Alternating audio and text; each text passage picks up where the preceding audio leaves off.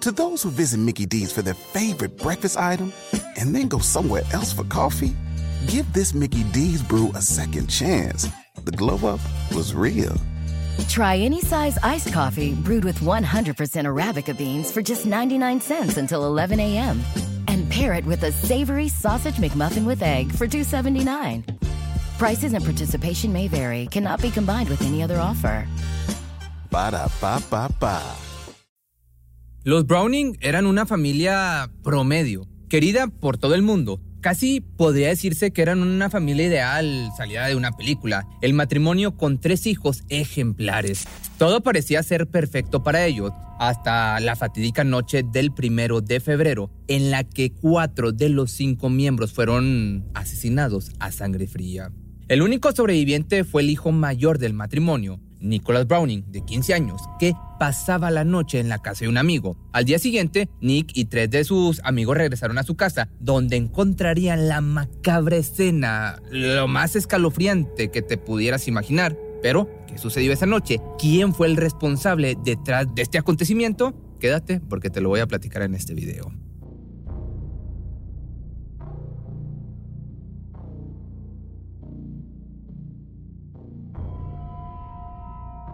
La familia vivía en el barrio de Coxville, esto es en Maryland, en Estados Unidos.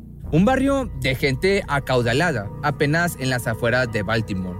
El núcleo familiar estaba compuesto por John, un abogado respetado que trabajaba para una firma importante en la zona, Tamara, madre y ama de casa, y sus tres hijos, Nicolás de 15, Gregory de 14 y Benjamin de 11. Eran una familia típica que se querían entre todos y pasaban mucho tiempo juntos. Los compañeros de John mencionaban que era un hombre muy amable, que amaba y cuidaba a su familia tanto como a su esposa, y que ambos eran muy presentes en la vida de sus hijos. Su casa era una de las más destacadas en el barrio y la familia se encontraba entre los más pudientes de la zona. Los tres hijos del matrimonio eran populares entre sus compañeros y queridos por los vecinos, de esos niños que dejan una huella positiva donde vayan, para que te hagas una idea. Nicolás era un buen jugador en la escuela secundaria Dulaney, una de las mejores del país, jugaba golf, lacrosse y le gustaba esquiar. Nadie podía imaginar el desenlace trágico que tendría ni el trasfondo de sus muertes. La noche del primero de febrero del año 2008, una semana antes de su cumpleaños 16, Nick se estaba quedando junto a tres amigos en la casa de uno de ellos. Al día siguiente, los cuatro amigos se dirigieron al centro comercial donde pasaron parte de la tarde para luego volver a su casa. Pero al llegar, inmediatamente se dieron cuenta de que algo no estaba bien. Desde afuera daba la impresión de que habían ingresado a la propiedad a robar, ya que la puerta se encontraba abierta, pero al entrar se encontraron con una escena que nunca olvidarían. El cuerpo sin vida de John estaba en el sillón del living. Pronto descubrieron que Tamara, Gregory y Benjamin también habían sido brutalmente asesinados, aparentemente mientras dormían. Después de que la policía fuera alertada de la situación, los chicos fueron llevados a la estación para dar testimonio de lo que descubrieron. Los cuatro jóvenes, todos de 15 años, fueron identificados como Ryan Fingos, Taylor Stexbury, Alexander Smith y Nicholas Nick Browning. Todos estaban en salas separadas a la espera de que un detective les tomara la declaración. En los interrogatorios que veremos a continuación, podremos notar que los investigadores deciden acercarse a los jóvenes con un punto de vista más informal, con la intención de generar confianza en ellos.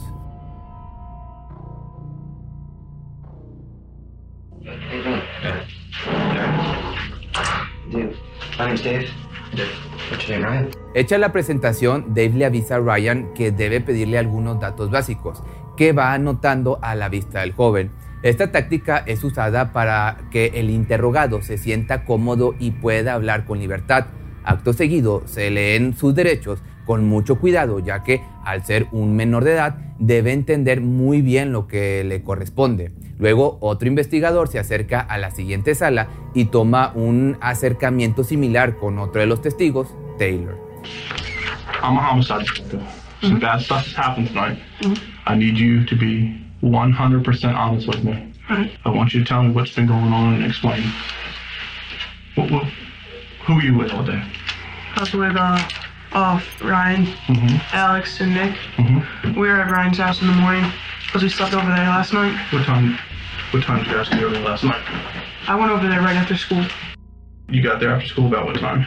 Well, I went home first, and then uh, my mom drove me over there around like 2.50 maybe. Two fifteen or two? 2.50. Two fifty. Yeah. Okay. What did you guys do there last night? Mostly, we were playing cross stuff from, and then we played uh, video games, basically. Watched a movie. What movie you watch? We were watching, oh, what's it called? Uh,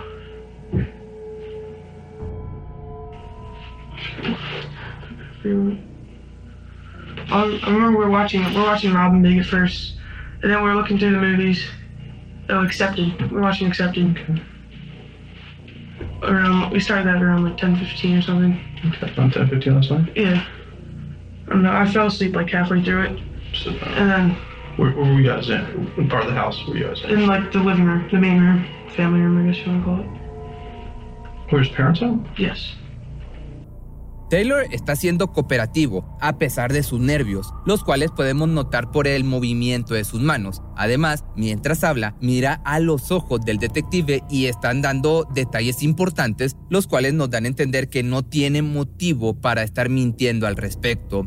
El siguiente en los interrogatorios es Alex Smith. Desde el principio, el investigador responsable le asegura que no está en problemas. Le pide algunos datos básicos y le avisa también que su padre está en la estación. Él se encarga de llevar a los chicos a sus respectivos hogares una vez finalice el interrogatorio. Y finalmente, en la última sala se encuentra Nick Browning, un chico que acaba de encontrarse a toda su familia asesinada sin vida en su propia casa. Sin embargo, parece quedarse dormido en la sala de interrogación, tú lo puedes ver. Una vez más, el mismo detective se encarga de su declaración, llega a la sala y se disculpa por la tardanza, mostrando un tono amigable. También le anuncia que están investigando los hechos e interrogando a otras personas para así evitar cualquier tipo de mentira que pueda llegar a salir de él. Finalmente lee sus derechos tal como se hizo con sus tres amigos. Una vez que se asegura que esto fuese entendido, comienza el interrogatorio casi instantáneamente para no darle tiempo al menor de dudar en hacer su declaración sin un abogado presente. A diferencia de las otras entrevistas, en esta ocasión Dave se acerca más a Nick, casi invadiendo su espacio personal para hacer que éste se enfoque en él y en la conversación que están por tener. Um, day and a half. What was going on and last night? I guess you can start tomorrow. Last yesterday afternoon. Um, came up from school, Mhm. 2:45. Then thought about going to the like, basketball game, but then I ended up At Delaney or Delaney, Delaney basketball game. Thought about going there. okay, Then we decided to skip that um, for a bunch of reasons. Then we went to Ryan Fingal's house. They okay. were just hanging out there. We went outside for a little bit, you know. What were you doing at Ryan's house? Yeah, Ryan. What what were you doing there? Con estas preguntas básicas, el detective está permitiendo que Nick cuente su versión de los hechos de una forma bastante cómoda. Escucharlo también puede servir para poder identificar diferencias con las declaraciones de sus amigos. Los interrogatorios continúan en las diferentes salas. Los cuatro jóvenes dan su recuento de los hechos desde el día previo. En mayor parte, todos coinciden en los hechos de esa noche. Todos estuvieron juntos, compartiendo actividades, pasaron la noche en el mismo lugar y al otro día salieron. Ryan, por su parte, confirmó que su casa se encuentra relativamente cerca de la escena del crimen y que esa noche Nick había salido a medianoche, alegando que regresaría a su casa a buscar el auto para poder salir a dar la vuelta. El plan no fue llevado a cabo, según su relato. Nick había dicho que llegó a su casa y las luces estaban prendidas, entonces fue directamente al auto, se subió y quedó dormido. Resulta extraño este comentario ya que se trata de un adolescente de 15 años que tal vez tenga que esconderse para sacar el auto de su casa, porque es probablemente que no cuente con licencia de conducir. La adrenalina de poder sacar el auto sin ser visto por sus padres debería haberle quitado todo el posible sueño que tuviese. Es aquí extraño pensar que la familia podría haber estado con las luces encendidas tan tarde pues, en la noche, y esto cambiaría la posibilidad de que hayan sufrido un robo, ya que las luces encendidas hubieran espantado a cualquier posible malhechor. Taylor recuerda haberse despertado alrededor de la misma hora y afirma que Nick todavía se encontraba en la casa. Esto se contradice con la historia de Ryan, así que el detective repregunta si es así, lo que hace que Taylor dude y finalmente confirma que creía no haberlo visto ahí. En este punto, el detective le recuerda que este caso es delicado y que no puede mentirle, porque eso podría hacer que reciba prisión por el resto de su vida. Si bien esto no es del todo cierto, el detective puede darse el beneficio de mentirles a los sospechosos si esto sirve para que las declaraciones sean honestas. Esta misma táctica es aplicada con Alex a la hora de comenzar con las preguntas delicadas. El joven responde a todo, aparentemente sin ocultar detalles, y la mayoría de lo mencionado coincide con el testimonio de sus amigos. A medida que pasa el tiempo, algunos de los chicos comienzan a recordar datos que pueden ser de importancia para la investigación. Nick se ausentó por alrededor de tres horas y cuando regresó todos desayunaron juntos. El padre de Alex era el encargado de llevarlos al centro comercial y luego a la casa de la familia Browning, donde se quedarían esa noche. Esta historia fue confirmada por Taylor y Ryan. Nick, because you know, he said he was like he was calling him like all morning. So he started calling him at like 11, and um, he was like worried. He kept on calling like all the friends, leaving messages, and no one picked up. He was like getting worried, and uh, because he said he said that his mom was gonna pick him up at like nine to like clean the house, nine in the morning, and she never did, I guess. And he was calling, and I don't know. I guess he just assumed they're out somewhere. And in the course of this, I've been calling my parents all day and they hadn't picked up. So, From the cell phone? so originally from Ryan's house phone and then my phone a bunch of times. Okay, okay. ¿A qué se debe esta pregunta del investigador? Pues bueno, para corroborar su coartada con los registros telefónicos que puedan encontrar los policías. Si estos no coinciden, esta declaración puede usarse en su contra, tanto para hacer que el sospechoso confiese la verdad, ya que su historia no tiene sentido, como para convencer a un jurado de que esto es una mentira en un posible juicio. You guys get to back home. What happened then? Then I opened the garage door. I walk how inside. did you open the garage door? How do you do that? That's the code. Is there? Oh, okay. For the outdoor, outdoor code, right? The keypad. Garage door opens or something. Okay.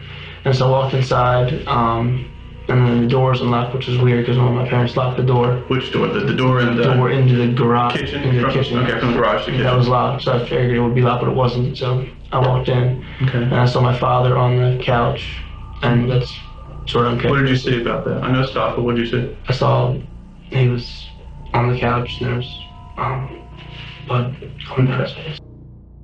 A pesar de que Nick está hablando de haberse encontrado a su padre y al resto de su familia sin vida, ejecutados de la peor forma, no se nota de ninguna forma incómodo o dolido por ello.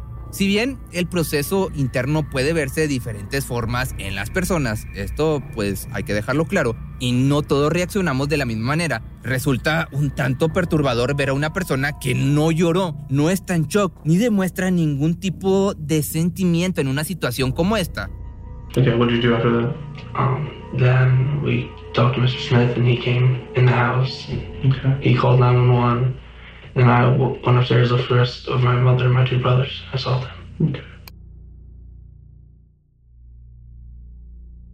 Alex, Taylor y Ryan hablaron en particular de lo perturbadora que era la escena, pero lo que continúa sorprendiendo es la falta de reacción de quien ahora se encontraba huérfano. Los tres se ocuparon de una forma u otra de que Nick saliera del lugar, alertar a la policía y asegurarse de que un adulto, en este caso el padre de Alex, estuviese presente en la escena. También se encargaron de revisar los alrededores de la propiedad para intentar encontrar respuestas a la tragedia.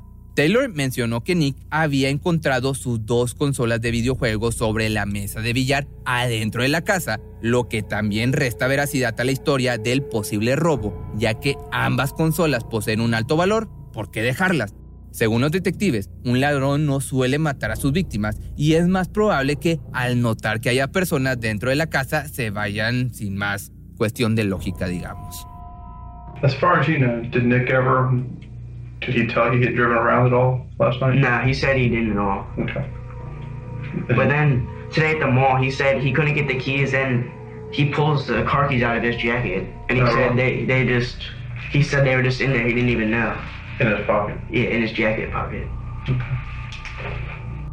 Quizás sin saberlo, Alex acababa de incomodar aún más a su amigo con una simple declaración. Esta frase se contradice con lo que previamente había declarado Nick, de que no había llegado a agarrar las llaves ni había ingresado a su casa.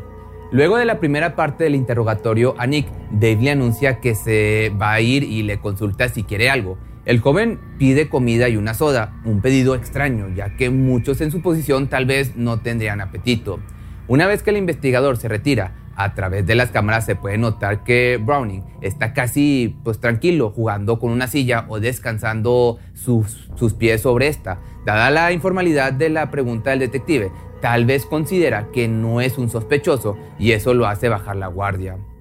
Ahora que la investigación está avanzando y el principal sospechoso es el único sobreviviente de la familia, Taylor decide dar información que podría abrirnos el panorama a los motivos por los que Nick podría haber acabado con la vida de toda su familia. Desde afuera, la familia Browning parecía ser perfecta y Nick llevaba un estilo de vida envidiado por quienes lo conocían. Aún así, nos vamos enterando de que las cosas no eran tan lindas como se veían Aparentemente, Nick se había metido en problemas recientemente debido al alcohol, algo que nos indica que puede ser el culpable de los problemas de comportamiento del adolescente. A partir de este momento, Alex, Ryan y Taylor son habilitados para irse de la estación de policía e irse a sus casas. I've been a cop a long time. I'm in homicide. Been here a while. Stuff's just not adding up for me right now. With you, okay? Okay. Tell me why your dad was so pissed at you yesterday. Doesn't matter. All your friends are saying that your father was uncharacteristically dis dis livid with you yesterday. Well, I mean, I see what he's going to see the parents around me. But anyway, I'm. Man, what now? He asked that he when he dropped me off Fingal's house, he Mhm. went to the door and made sure that the parents were around. Okay. But everybody's saying that he was just he was ticked off. What was he mad about? It wasn't mad. Is there a reason they would say that? What? Is there a reason that they would say something like that? Um, he's not. He's not real nice though. I don't think. That's Uh, not. They said it was uncharacteristic for him. That usually when he does see them, he's always pleasant. That's why this particular moment stood out to them. Well, I mean, there's, they didn't see him. There was one person's fingers, Brian Okay. Fingles saw them. So I'm not sure what they're basing their experience. I, I'm just No, telling what they're I'm- saying. They, they didn't see him except for Ryan. Okay. So you're saying he wasn't upset? No, and even if he was, they wouldn't have seen him. No, Okay. it all would have come through me. What they. Hmm. So All right. But Nick, things aren't aren't adding up here. Uh, I, I don't understand some things that happened here tonight. Um, I think you had something to do with what happened tonight. I think that you killed your family. And the thing is, the more you lie, the deeper it gets. Hasta ahora, Nick se mantuvo completamente en silencio. Si alguien está siendo acusado erróneamente, uno esperaría ver una reacción, una negatividad o una ofensa ante semejante acusación. Pero el joven, como estás viendo, se mantuvo en su lugar mirando a los ojos al investigador. Este, por su parte, con sus palabras, le está implicando que si confesara todo sin seguir sumando mentiras, el castigo sería menor. Nick parece preferir seguir en silencio mientras el investigador le pregunta por qué lo hizo. Si bien esto no es necesario para el caso, es una buena forma de hacer que el acusado hable. This, your family. We need to know what happened here. Nobody broke into the house last night. didn't kill him. Yeah, it had to be you. Nobody else did this. You know where we found the keys for the gun locker? Where? You tell me. You know where they are. We searched the house. Yeah, you do. They're under your mattress. In your room.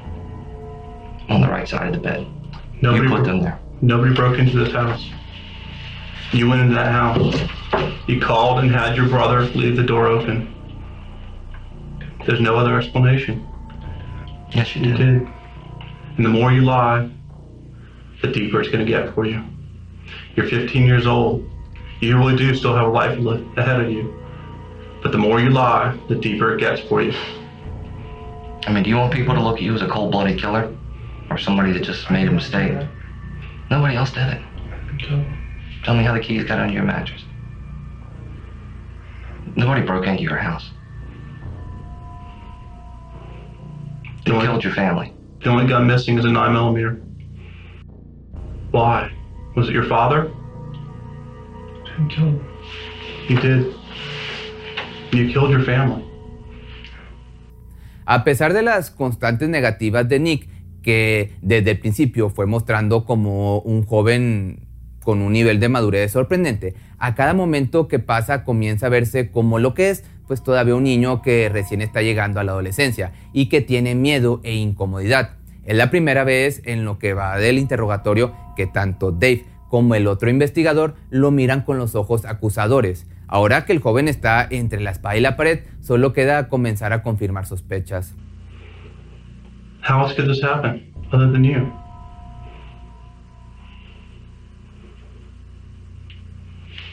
It was. And saying no, it wasn't, isn't going to make it go away. Right now, you're a man. You, you've got to fess up to this. I couldn't do it. You did do it. As we speak, we're developing more and more evidence that you did this. There's no other explanation for what. There's no other explanation for what we're finding other than that you did it. What evidence is it that I did it? You'll see. You'll see. You did. You lied to us. You lied to us about you contacting your brother. You lied to us about the keys. I never lied about contact my brother. I told you that. He only told me after I pointed it out to you that you did it. I didn't. And the keys. The keys to the gun locker are in your bed, or under your bed. There's no other explanation. Nobody broke into this house. It was you. You left your friends. What happened? Why? Explain to us why this would have There's happened. no reason for me to kill. I love them. They provide me with everything I want. But they were stripped. They, so they were strict. That's not a reason to kill somebody. We talk to people every day who love their wives, love their children, love their babies, love their friends, and they sit right where you're sitting. They love them too. But things happen. We're human beings. Things upset people. And they this is one of the ways that they act out. And it was probably something that just it happened just like that. It happens that fast. Help us explain it. And somebody Help us be able to explain to the family what happened here. convince me you didn't do it. But if if I did it, why would I leave the key? You know, if I just if I was if I planned, you know, if I killed my family, why would I leave the keys underneath my mattress? Because that's where you put them. I never thought we'd find them. And if You, you didn't know we were to go search. We, we're turning your house upside down. We're finding things, cell phones, all kinds of stuff. It's not the end of the world, but if you're going to sit here and lie, it's it's it's going to be problems. Listen again. People sit in that chair every day and say the same things that you're saying. And believe me, when they're done, they feel much better. We wouldn't be sitting here talking to you like we are if we didn't think you did it. I know your friends didn't do it. I know nobody broke into that house last night. I didn't need the back doors open. Still, it's breaking in. Nobody did that. Your parents were supposed to come get you at 9 o'clock this morning. You don't bother going home to check on them all day. You knew you were supposed to go home and clean the house. Instead, you go to the mall. You knew you didn't have to. Not to what? Go home. I didn't want. I mean, I didn't want to go home. I wanted to go to the mall. I knew I had to clean the house. So obviously I didn't want to do that. So I brought back, called them, left messages, and they couldn't be mad at me. El interrogatorio continúa entre los detectives y Nick. En este caso, ninguno de los dos cree las declaraciones del joven, que continúa preguntando por qué lo acusan a él. Pero los investigadores han llegado a un punto en el que no hay dudas. Desde la casa todo apunta al principal sospechoso. Está claro que están convencidos de que él es el asesino y no van a detenerse hasta tener una confesión. Una de las preguntas principales es ¿dónde se encuentra el arma homicida? Browning afirma que él no sabe dónde está y los policías le recuerdan que si alguien resulta herido con esa arma será algo más que cae en su responsabilidad, bajo su responsabilidad y podría agravar los hechos. Uno de los detectives pone sobre la mesa el asunto del seguro de vida de sus padres. Nick probablemente podría haberlos matado para quedarse con ese dinero, y sus hermanos quizá no quería compartir ese dinero. Lo único que sale de la boca del acusado es la frase yo no lo hice. Cada vez más bajo, más inseguro. Cada minuto que pasa sabemos que estamos cerca de una confesión. There won't be a doubt in the jury's mind either. The only question is why. That's the only question they're going to have. It's up to you to explain. There's a reason for everything. I mean, something triggered this, We've heard a lot of stuff. and that's understandable. And, and people understand that when you make an explanation. And as I told you earlier, people do this every day. Again, they love their babies, they love their children, they love their wives, husbands. but sometimes people snap. And it, it happens. Something happened. It wasn't the burglar. Help us understand. I think maybe snap. I don't know, bud. Los detectives se van de la habitación y regresan 10 minutos después para continuar con el interrogatorio, que no parece tener fin. Después de repetirle más de una vez los mismos argumentos, el detective finalmente decide arrestarlo. El joven queda esposado y solo en la sala, con la intención de que el estrés le genere una presión para finalmente confesar, pero finalmente se vuelve a dormir sobre la mesa por aproximadamente 40 minutos. Al regresar el detective, se vive otra hora completa de idas y vueltas entre ambos hasta que finalmente, y por fin, Nick se quiebra.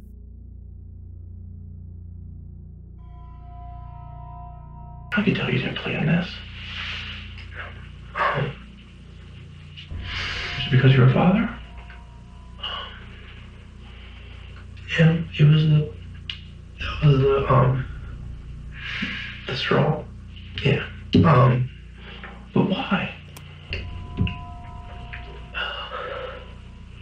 Was it physical? No, it's more sort of like a.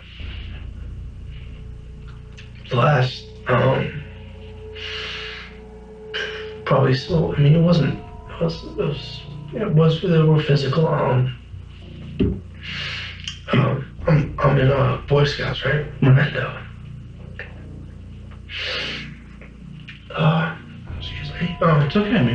Aquí, Nick comienza a contar que, junto a los scouts, tenían que hacer un viaje de fin de semana y él no quería ir, por lo que su comportamiento no fue el mejor. Su padre, que también era parte del equipo, se enojó y le pegó. Si bien esto no es justificación a sus acciones, finalmente demuestra la disfuncionalidad de la familia. Aparentemente, este tipo de abuso se repetía, tanto física como verbalmente. La presión de su padre con respecto a su estatus en los Scouts y en la vida en general puede haber sido el desencadenante que nos lleva a este interrogatorio. Finalmente, menciona que su padre estaba siendo agresivo con la familia a la hora de la cena, casi todos los días, quizá por el estrés laboral. Finalmente, llega a las horas previas al crimen y cuenta que su padre se había enojado con él por darle direcciones incorrectas para llegar a la casa de Ryan. Dice que su enojo era infundado, pero que se había enojado muchísimo.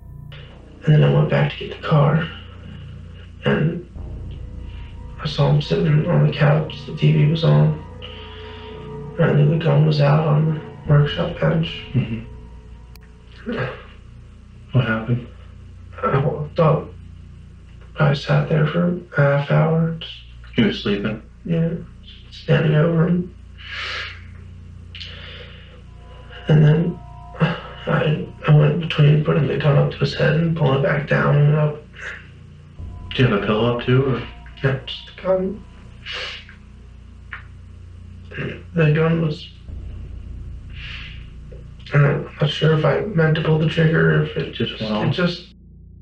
And then once that happened, I freaked out, but and I thought you know they'd all come down, but I don't even know if they woke up or whatever. But so I sat on the couch and they were up, and I just couldn't I realized I couldn't just walk away from that. And then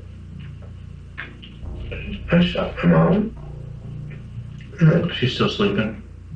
Yeah, I waited for a little bit. Then I think she went back to sleep. I shot her. Why the brothers, man? I was. I didn't. I thought it, no one was there to um, say anything that my story would go because I was the only one. I Just got scared. This is what I mean. There's a reason. There's always a reason.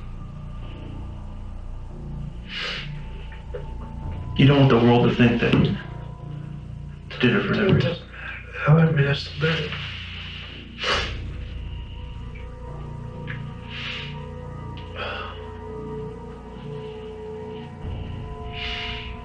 Did your brothers ever wake up? Were they awake? I think so. Por último, responde a la pregunta del investigador sobre dónde le disparó a cada miembro de su familia. A su padre atrás en la cabeza, a su madre de frente y a sus dos hermanos de la misma forma. Según él, porque creyó que así sería más rápido y no sufrirían. Confirma además de que sus amigos no saben nada de sus acciones, dejándolos así libres de cualquier cargo que se les pudiera presentar fue acusado de cuatro casos de asesinato en primer grado. Lo que puede llegar a sorprenderlos es el hecho de que apenas comenzó el juicio, los miembros de la familia del joven pidieron que sean indulgentes. Incluso sus abuelos apoyaron la historia de que el adolescente había sido abusado mental y físicamente. A pesar de eso, se declaró culpable de los cuatro cargos en el año 2009 y fue sentenciado a cuatro periodos de cadena perpetua en prisión. Finalmente, Nick se encuentra cumpliendo su sentencia en la institución correccional de Western y en el 2014 le negaron una reducción de condena. También posee un perfil en el sitio de Write a Prisoner, escríbele a un prisionero donde busca hacer amigos para pasar el tiempo. En su perfil menciona que la vida en la prisión es un poco difícil y que no tiene a nadie en quien confiar. Disfruta de la música, especialmente del rock independiente, y cree que la escritura es, en parte, su medio de escape dentro de la monotonía de su día a día.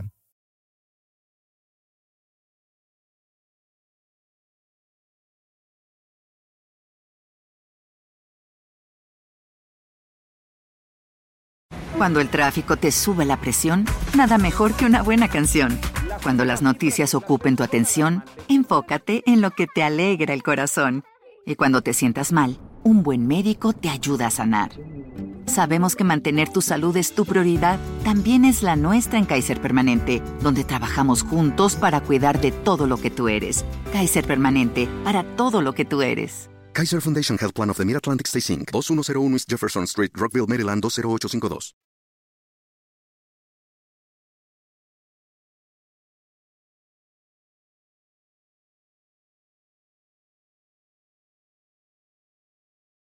Cuando el tráfico te sube la presión, nada mejor que una buena canción. Cuando las noticias ocupen tu atención, enfócate en lo que te alegra el corazón. Y cuando te sientas mal, un buen médico te ayuda a sanar.